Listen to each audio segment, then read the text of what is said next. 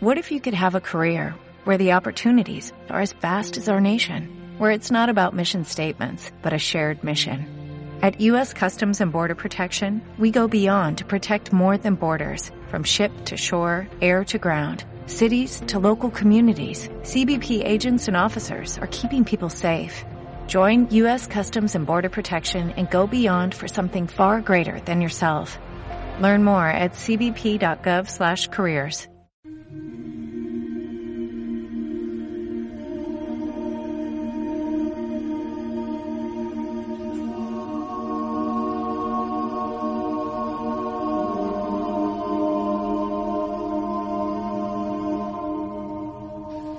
Pues una vez cerrado el minibar Vader, vamos a abrir la tele, vamos a ponernos ahí HBO a tope, porque toca hablar de Chernóbil. Era una serie que no teníamos muy claro si queríamos o si procedía a hablar de ella o no en el Hotel Vader, ya que es una serie que más que una serie es un documental. Venían de alguna forma a explicarnos lo que sucedió en Chernóbil, el desastre nuclear, eh, de una forma pues bastante documentada y, verosímil. Y bueno pues ha supuesto una de las series digamos más puntuadas o sea con mayor valoración por crítica y público de, de la historia prácticamente. O sea tiene unas cifras alarmantes en Film Affinity En etcétera, ¿no? IMDb. en IMDb tiene un 9,6 una burrada así ¿no? Va a ir bajando seguramente. Se- Probablemente sí, entonces era como, bueno, pues esto hay que verlo, lo hemos visto. La verdad es que yo creo que el- el- eh, la sensación general es que es muy buena. Y por eso queríamos comentarla un poco aquí, porque realmente la recomendamos. Pero ¿por qué la recomendamos? Litus, empieza. A ver, eh, por mi parte no soy objetivo porque hay mucha gente que supongo que todo este tipo de desastres eh, sucedidos en la historia nos atraen más o menos y a mí es particularmente es un episodio de la historia que me flipa bastante, que es lo que, bueno, el accidente que hubo el 26 de abril de 1986 a tres kilómetros de la ciudad de Pripyat, en la central nuclear de Chernóbil, a partir parte de las 12 de la madrugada, eh, explotó el reactor número 4. Yo me he tragado varios documentales sobre el tema y ya me llamaba de, de per se. El actor principal también era un tío que me molaba mucho y dije, hostia, esto, esto quiero verlo. Me sorprendió mucho porque Chernóbil principalmente tratan la, sobre todo la parte política, de cómo la Unión Soviética y el gobierno mm, llevó ese tema desde el minuto uno. El primer, el primer episodio es la explosión del reactor. Y a lo largo de estos cinco capítulos vamos descubriendo qué pasó y cómo se cerró el tema. Lo grande que hay para mí dentro de Chernóbil, aparte de eso, es una serie de cuchillo y tenedor. ¿eh? Sí, sí, es una, completamente. es una serie que es lenta, o sea, si realmente nos van las series lentas y nos llama el tema, A mí no me ha parecido tan abandonarla. lenta. No sé. Es, es lenta. Es reflexiva. Es reflexiva. Sí, pero no se hace lenta porque, hostias, eh, yo para mí es muy intensa la serie. Sí, sí, Hay un sí. capítulo una- bien duro, ¿eh? Son cap- hay capítulos, hay capítulos que son muy, muy, muy duros. Pero no- Hay una parte que me, que me gusta mucho también, que luego, una vez acabada la serie, pues he, he cotejado, ¿no? Eso que te miras, ¿no? Luego Monse creo que nos dirá también que, que acaba siendo real y que, que no es real de la serie, hecho a posta. Pero hay unas pequeñas historias que se narran dentro que fueron reales. Lo que me gusta de estas historias es que no son, no son, son como autoconclusivas dentro del propio capítulo. Es decir, hay algunas sí. Algunas hay, sí. Hay algunas sí. Aparecen unos personajes que son los mineros, aparecen en un capítulo. Son los mejores de la serie. Son la hostia. Ya soy muy fan de los mineros. Se Pero- dice, mira, como yo aprovecho cuando habléis de cosas, se dice que no estaban, bueno, en la serie se ven desnudos porque hace mucha calor en el reactor y claro, se desnudan para poder pues escarbar, ¿no? Tierra. Y se dice que, que no era así 100%. ¿Vale? Que no estaban desnudos. Bueno. Pero a mí me mola más ver Sí. esos culitos ahí, que A ver, estaba muy guay. sin duda en, en la serie le meten esta pequeña chichilla, ¿no? Licencias. Para darle li- estas pequeñas licencias creativas, exacto, Guille, para darle un poquito más de, ¿no? de, De de- el de tema, guasa. sí, sí. Pero hay estas historias que son como ton- conclusivas dentro del capítulo, que Sí. parecen que vayan a continuar en otros capítulos, pero que realmente no suceden. La historia de Basili, que es uno de los bomberos, que eso fue real, esta sí que dura algún capítulo más. La historia de una parte del ejército que tiene que, que eliminar eh, animales que han sido Sí, la historia del mataperros. bueno, no, quería dura. acertarle el spoiler, pero, pero sí. Bueno, no, es un spoiler. No. O sea, a raíz de la radiación hubo que, aparte de evacuar personas, eliminar a todos los animales de compañía. Para mí es la parte más dura. de es bastante serie. dura O y sea, está recreada además de cómo el soldado le explica al novato que se acaba de incorporar para ganar unas cuantas monedas el cómo tiene que eliminarlos y que no les haga sufrir. Pero bueno, son pequeños detalles que te dan que realmente lo que hacen es meterte mucho más dentro de esa cruda realidad, ¿no? La- la- no la normalidad, sino la cotidianidad después del accidente. Y cómo la Unión Soviética lo tapa al principio, cómo lo tapa a- al resto de la humanidad, básicamente. Bueno, cuando lo ha es el- tapado todo este tiempo. La serie acaba diciéndote que son 31 víctimas 31, solo de sí. Chernobyl. De Es hecho, una cifra oficial. de- sí, de hecho, em, hay una serie que está preparando, un canal ruso, que creo que es de 12 capítulos. Sí, pero cuidado, porque esta serie se anunció antes de la serie de Chernóbil. Sí, se anunció en, en julio de 2018. Y bueno, van a narrar su, su historia. Su versión. ¿vale? Sí, su versión que principalmente, una de las cosas que añade, que no aparece para nada en, en Chernóbil, es que hay un agente de la CIA que se ve que estuvo espiando, haciendo sus cositas. Sí, pero yo no me Eh, creo eso. ahí. O sea, al Aquí ya ni- ni entro ya. Es, es como vamos a decir que fue culpa de otra persona para no comernos nosotros la Bueno, mierda. Muy ruso al fin y al cabo. Sí, Es una serie siempre. que es lenta, pero es muy profunda. Los diálogos son mm, Brutales. alucinantes. Te llevan a un, a un nivel de crudeza humana acojonantes. A La mí, fotografía es increíble. Sí, yo además la vi. em, la- HBO no acostumbra a sacar toda la serie del tirón, como, como hace Netflix, y ahora empieza a hacer un poquito Prime, sino que me la tragué semanalmente. Y, hostia, en cierto punto hasta lo agradezco, ¿eh? porque después de algún capítulo te quedabas un poquito diciendo, hostia, me he quedado con ganas de ver el siguiente, pero en algunos otros dices, uff, tengo que, tengo que almacenar un poquito esto que acabo de Yo, ver. yo lloré en un capítulo, ¿eh? O sea, fue como, uh, madre mía, me está matando esta serie. Sí, sí, y me ha flipado, ¿eh? Lo- por ejemplo, lo que decía Benja de fotografía, luego por añadir, eh, se ha hecho en una central nuclear que existía. O sea, no se ha hecho en, como es lógico, en Chernóbil, sino que se ha hecho en Ignalina, ¿vale? Que está en Lituania y que cerró más o menos en el 2009. O sea, que por eso que visualmente, claro, es perfecto porque esa central nuclear se ve que era muy, muy parecida a la de Chernóbil. Así que todo era muy igual. Eso es muy guay. Sí, ha, ha- ha aumentado un 40% el turismo a Chernóbil. La Esta gente es gilipollas, La parte, pero- bueno, a ver, eh, la gente es morbosa. O sea, realmente, aquí hay una parte para mí de. De de- hay una parte para mí de crítica. Yo te digo una cosa, eh, mm, yo iría. O Pero sea, es que se ha visto cada foto gente sentados es que en esta es la bancos parte- que dices, pero si ese banco es radiactivo, una chica desnuda Esta es la parte, que- o sea, la parte dices, un poquito chunga. Haciéndose fotos de postureo del palo me he quitado, o sea, te oigo en serio, o sea, se ponen Sí, unos sí. trajes y la chica se ha quitado medio traje y se le ve toda la espalda desnuda, que es como es que te pegaba un guantazo. Pero, Monse, selección natural. Ya, eso espero, a ver si se radia un poco. El problema, el problema que ha sucedido, esto no es nuevo, porque este tipo de fotografías existen con los campos de concentración, especialmente en Auschwitz. Sí, sí, sí. Y, y esto es alarmante. Eso para mí es la estupidez humana, ¿no? La, la frialdad y, y- y la, y la frivolidad con la que se tratan este tipo de, de acontecimientos. Pero para mí sí que es un lugar que con zona protegida o como fuera, a mí, a mí, mm, a mí me gustaría visitarlo, no, no te voy a engañar. Pues ¿eh? Como turismo ¿eh? de hablando visto- del, del sitio también hay una cosa curiosa que se ve que el ecosistema se ha renovado totalmente. en- en- o sea, que se está creando una especie de pequeño paraíso natural.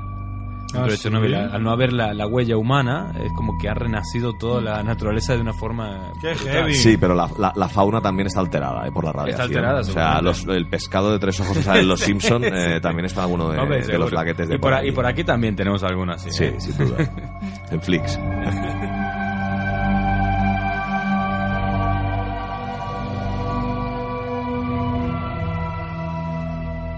Bueno, realmente yo creo que coincidimos en que la serie tiene muchísima calidad, que vale la pena verla. Sí. Yo, a mí este tipo de series, eh, ni de películas, no son algo que me atraiga en absoluto, pero lo he disfrutado un montón, porque la verdad es que narrativamente caminaba muy bien, y bueno, y poder ver este drama humano eh, de esta forma, pues la verdad es que impacta, ¿no? A nivel emocional y a nivel artístico. Creo que un trabajo detrás brutal.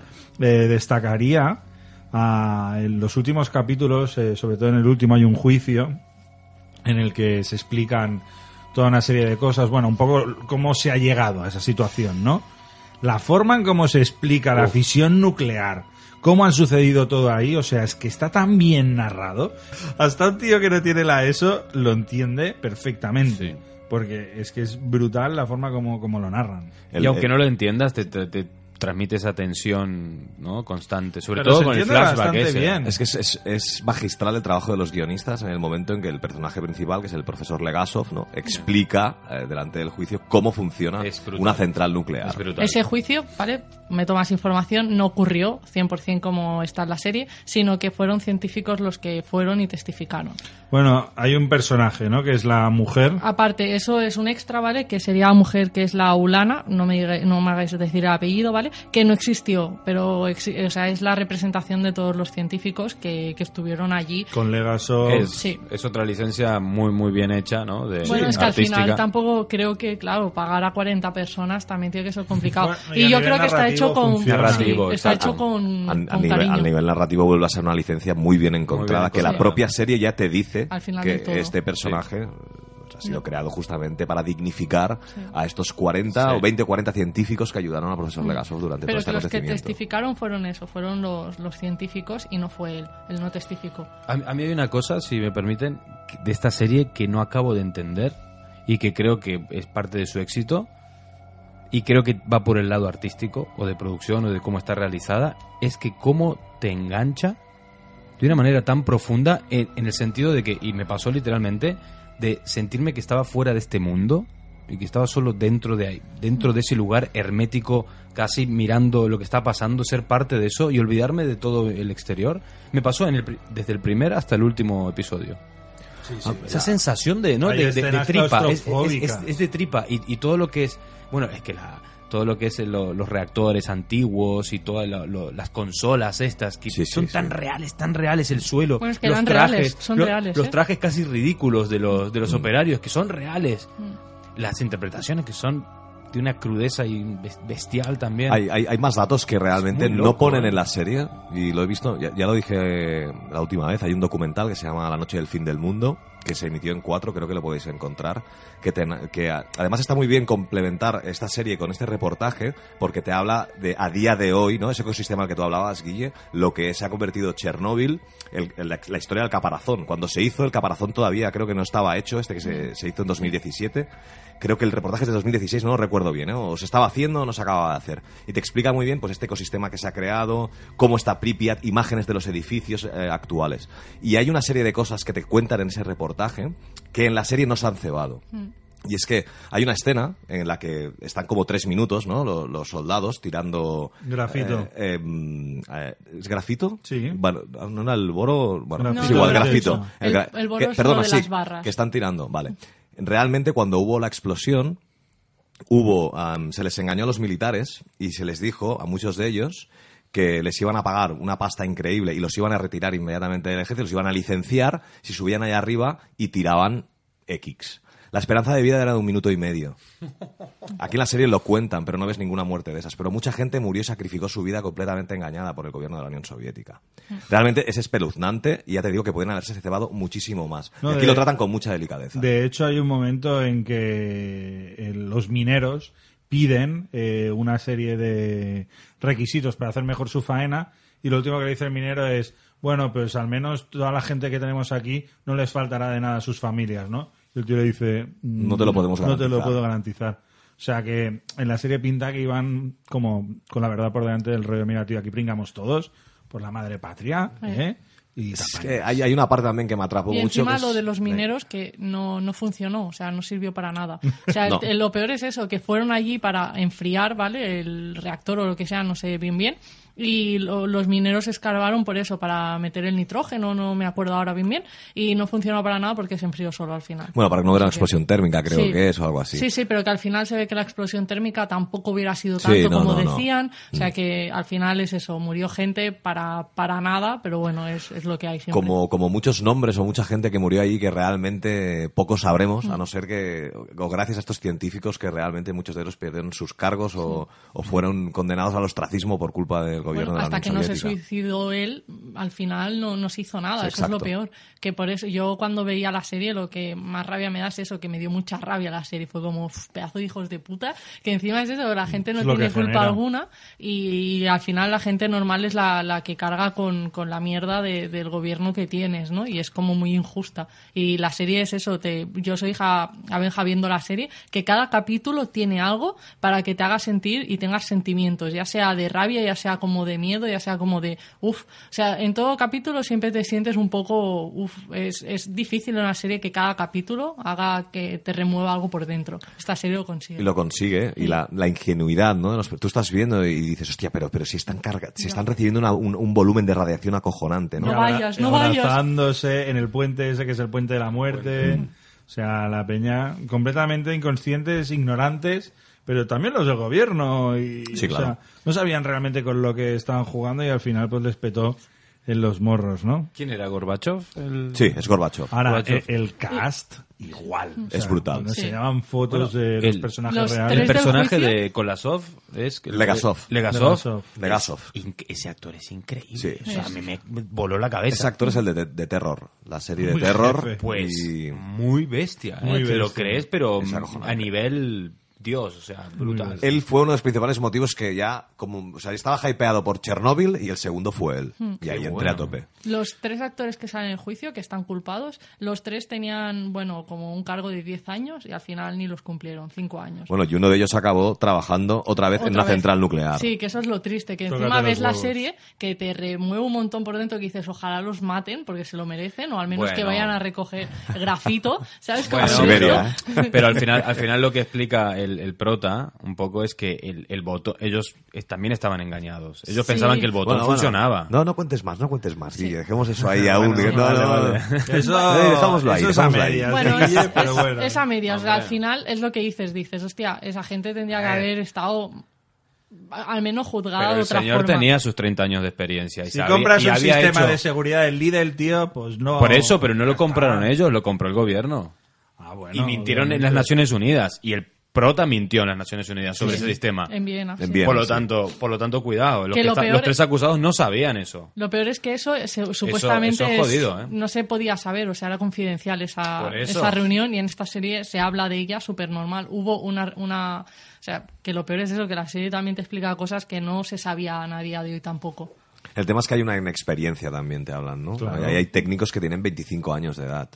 Y realmente, aunque no fue por esto que estáis hablando ahora justamente, sí que hubo un- una actuación que no, estuvo- no fue correcta y fue totalmente negligente. Sí, sí. Entonces, claro, a partir de ahí... Bueno, hay varias negligencias. Muchas. Sí, es que no quiero contar Tú más. vas haciendo la Muchas. cadena y Sí, se van exacto. sumando. No quiero contar Es más, lo sí. Que. La mierda salpica a todos. Bueno, esto es un momento histórico en Hotel Vader. Yo creo que igual es la primera vez que todos estamos de acuerdo en que algo es brillante. Que- Ahora, que no me jodan con... Nos ha unido. Eh, no, no, pa- por- no. Nucleares, sí. Que, Nucleares, no- sí. que, que se deje... Nucelar. Que, que- Nucelar. Nucelar. La palabra es nucelar. Que se dejen de joder con esto de IMDB, con la serie más valorada y tal. Yo creo que juegan una categoría única. Sí, estoy no, me, no me mola que lo metan ahí como la mejor serie y tal. A tomar por culo. Deja- dejaros de hostia, gente. Basta. Mirarla y ya está. Es que no, no tiene más. Está muy bien, pero realmente Pero tú no puedes comparar no- no puedes. Chernobyl con eh, Good Omens o juega en con otra Juego liga, de Tronos. exacto. Es que no, es No. que es otra historia. No se puede. Estoy de acuerdo con Guille con el tema de IMDB, o sea, pasaros por el forro eso, porque también es verdad que otras series de las más valoradas, como podía ser eh, Breaking Bad, no jugamos a la- en la misma competición, porque Breaking Bad son eh, cinco o seis temporadas. 20 directores dirigiendo. Correcto, y, y esta serie son, es una miniserie de cinco capítulos. ¿Es justo realmente valorarlas igual? Lo lanzo ahí. Hay que valorarlo, yo creo que como un documental de ficción, algo así. O sea, no se puede comparar con... Que está realizado de una manera magistral, ¿eh? Sí, sí, brutal. Brutal. Pues bueno, vámonos a por otra cosa. eh, Vamos a... mm, Yo estoy notando el sabor a mierda en la boca. A ver, a ver. Uy, sí, te huele, Eh, ¿eh? eh, eh, eso es porque vamos a empezar a hablar de la quinta temporada de Black Mirror. ¿Puedo besarte? Siempre. What if you could have a career where the opportunities are as vast as our nation, where it's not about mission statements, but a shared mission? At U.S. Customs and Border Protection, we go beyond to protect more than borders. From ship to shore, air to ground, cities to local communities, CBP agents and officers are keeping people safe. Join U.S. Customs and Border Protection and go beyond for something far greater than yourself. Learn more at cbp.gov/careers.